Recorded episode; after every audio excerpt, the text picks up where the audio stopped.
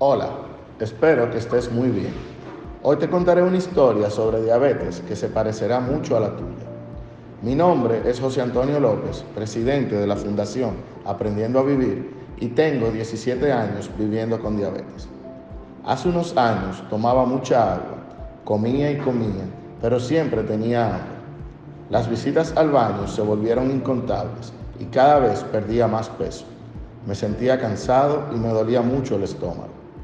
Como mi salud no mejoraba, acudimos al médico y las pruebas dieron como resultado que tenía la condición de diabetes.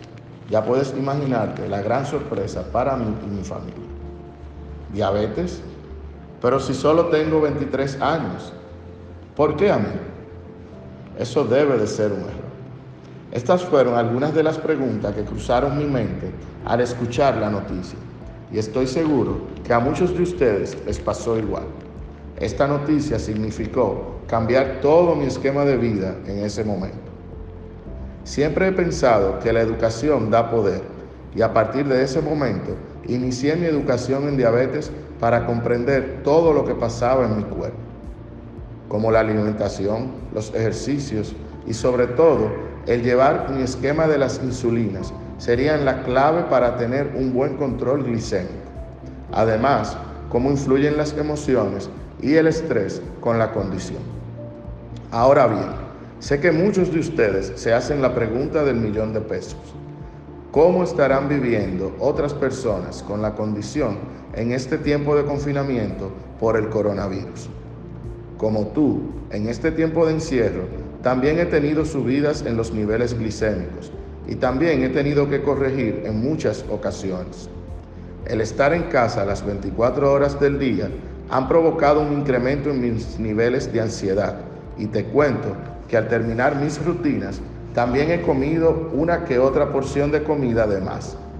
Mis emociones, ya sea miedo o aburrimiento, más el estrés de ver o escuchar tantas noticias, han provocado lo que en diabetes se llama hiperglicemias y mi mal humor se ha hecho notar. Otros días me sucede todo lo contrario.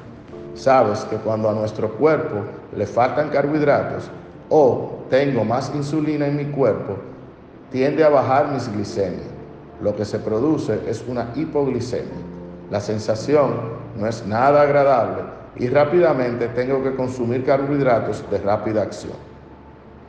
Como tú, hemos experimentado muchos miedos en mi familia y entorno, pero está en mi mente y mis acciones recordar que no estoy solo.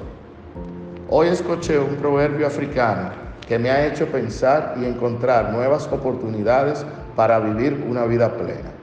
Dice, si quieres ir rápido, camina solo. Si quieres llegar lejos, ve acompañado. Estoy acompañado al igual que tú.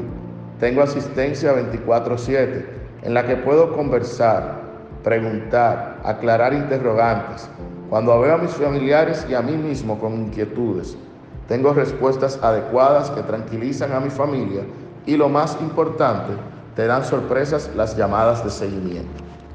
Mi nombre es José Antonio López, presidente de la Fundación Aprendiendo a Vivir.